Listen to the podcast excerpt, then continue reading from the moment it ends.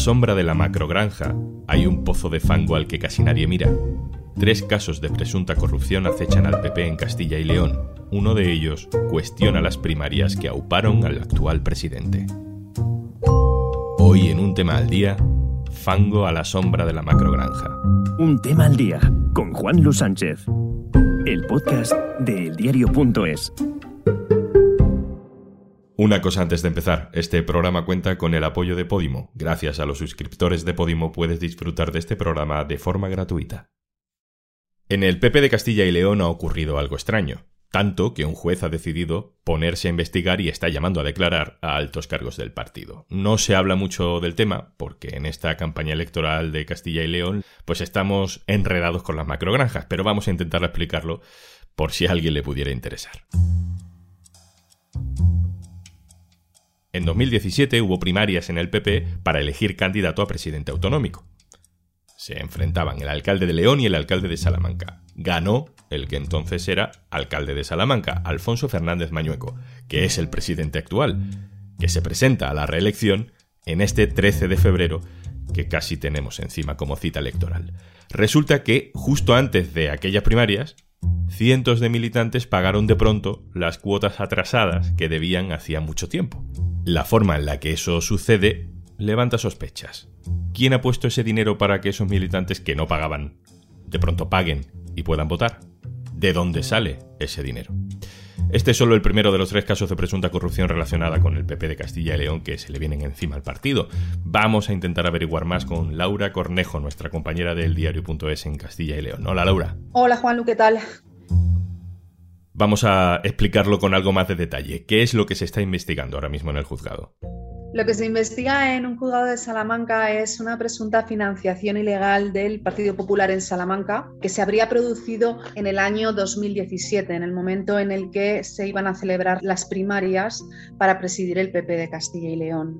Unas primarias a las que se presentaba el actual presidente de la Junta, Alfonso Fernández Mañueco, y que se desarrollaron en cuestión de una semana y que en una semana el PP de Salamanca consiguió recaudar 60.000 euros para pagar cuotas de afiliados que no las tenían al día y que sin tenerlas al día no podían votar. ¿Y cómo se habría producido esa presunta financiación ilegal? Bueno, lo que se denuncia, que además es a través de una denuncia anónima, es que se han hecho unos ingresos a través de altos cargos del partido, de cargos electos, de cargos orgánicos. Se habla de un dinero que provendría de comisiones ilegales, pero a esto no se le da ninguna credibilidad a esta denuncia anónima. Entonces, después de una primera y somera investigación del juzgado, la causa se archiva. El juzgado había tomado declaración a varias personas del PP de Salamanca que explicaron que cuando conocieron que se iba a, celebrar un proceso de primarias, voluntariamente entregaron un dinero que iba destinado a pagar cuotas de afiliados que no las tenían al día para que estos pudiesen votar. Entonces, el juez en ese momento considera que esto es legal, que es un pago de deuda a terceros y que la denuncia pues, es temeraria y hecha de mala fe. Pero posteriormente, Foro Izquierda Los Verdes decide recurrir esta decisión y un año después la Audiencia Provincial de Salamanca determina que hay que investigar un poquito más. ¿Y qué detalles nuevos han ido saliendo? Cuando esta investigación arranca de nuevo, se vuelve a tomar declaración a cargos electos del partido, a cargos orgánicos, y ellos explican que, bueno, pues que el día 9 de marzo de 2017 se enteran de que el entonces presidente de la Junta de Castilla y León no va a concurrir de nuevo a la presidencia de la Junta y que se van a celebrar unas primarias y el día 10 Mañueco, que en ese momento era alcalde de Salamanca, dice que se va a presentar a esas primarias. Eran unas primarias que se iban a celebrar el 17 de marzo. Estamos hablando del 10 al 17 de marzo. Esas son las fechas clave. Y ellos lo que le cuentan al juez es que espontáneamente, en una reunión, alguien dice, bueno, tenemos aquí unas cuotas, tenemos una deuda de 60.000 euros de afiliados que ya no pagan las cuotas y que por lo tanto no pueden votar. Nosotros queremos que salga Mañueco elegido presidente del PP de Castilla y León. Entonces vamos a poner todos dinero y avisamos a los afiliados de que les pagamos. Con ese dinero pagamos sus cuotas y así pueden votar. Eso es lo que ellos relatan al juez. Pero esto que estamos explicando es legal, es ilegal. Eh, ¿Dónde está el problema exactamente? Bueno, el pagar una deuda a un tercero puede ser legal. El problema es que cuando el juez empieza a pedir documentación sobre cómo se produce la recaudación de ese dinero, de dónde sale y a dónde va, las cosas se empiezan a descuadrar. Por ejemplo, en las declaraciones de las personas que supuestamente ponen ese dinero, que ellos aseguran que lo han puesto, algunos han puesto 500 euros y otros han puesto 1.000. Pero cuando el juez les pregunta, bueno, usted entrega 1.000 euros, ¿a quién se lo entrega? Bueno, no lo sé, lo puse, yo lo dejé en el grupo de la Diputación o yo lo dejé en el ayuntamiento, ya, pero ¿a quién se lo dio? ¿Se quedó usted con un recibo? ¿Lo dio en un sobre? Ahí nadie sabe explicar cómo entregan el dinero. Pero es que además no han podido justificar que los 60.000 euros que se consiguen en cuestión de una semana provengan todo de donaciones de los cargos electos. Para demostrarlo, el PP aporta al juez 17 declaraciones juradas de estos señores que dicen poner el dinero y esas declaraciones juradas corresponden a una parte de los 60.000 euros. Pero quedan como 24.000 euros que no se sabe muy bien de dónde salen porque no están justificados y aportan, entre otras cosas, una serie de extracciones bancarias que se producen en las fechas próximas a las primarias, de un señor que saca 300 o que saca varias veces 100 euros o que saca lo que sea. O sea, aun tomándose como buenos esas extracciones bancarias, que no son demostrativas de nada, aún quedarían 7.000 euros.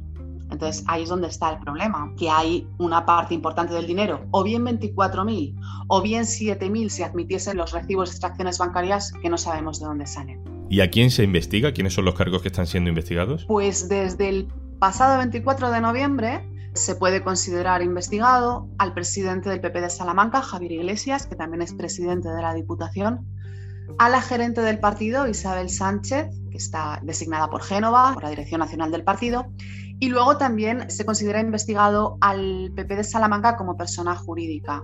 Dos de esas declaraciones se produjeron el lunes 17 de enero de aquella manera.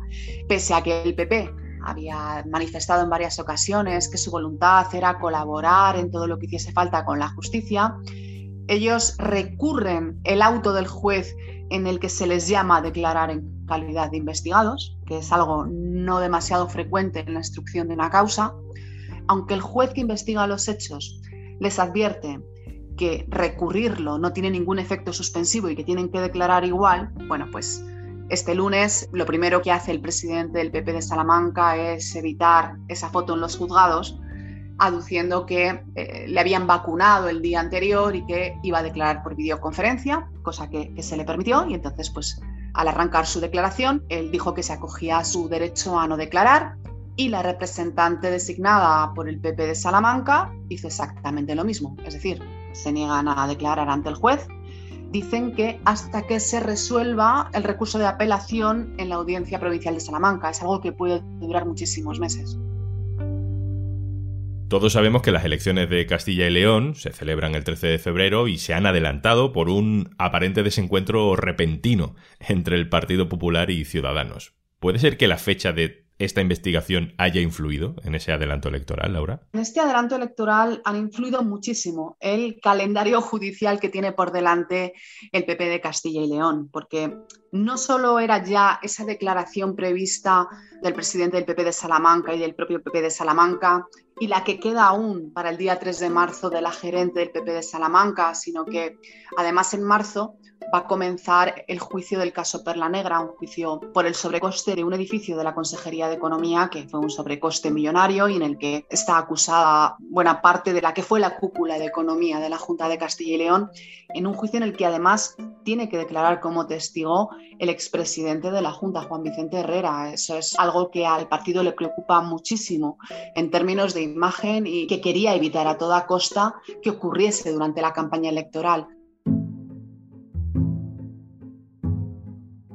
Pero es que además está pendiente el señalamiento del juicio de la trama eólica, un juicio en el que hay personas acusadas de haber cobrado comisiones millonarias por la adjudicación de parques eólicos en los que mm, intervenían personas de la Consejería de Economía y que decidían qué parques salían adelante y qué parques no en función de con qué empresarios se asociasen las eléctricas. Y se habla de comisiones por valor de 80 millones de euros. Este juicio también preocupa enormemente al Partido Popular. ¿Y crees que puede coincidir la convocatoria electoral, la fecha, el 13 de febrero, o la víspera de esa fecha con alguna decisión judicial relevante? No me atrevo a decir exactamente fechas en las que vayan a ocurrir cosas determinantes, pero es verdad que la instrucción no le queda demasiado. En algún momento tendrá que declarar el presidente del PP de Salamanca, tendrá que declarar el partido, tendrá que declarar la gerente y a partir de ahí yo creo que la instrucción va a acabar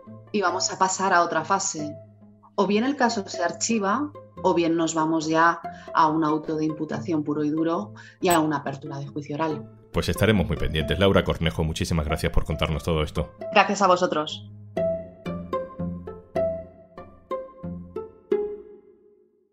Y antes de marcharnos... Hola, perdona que te interrumpa, pero te voy a contar algo que te va a interesar como oyente de podcast.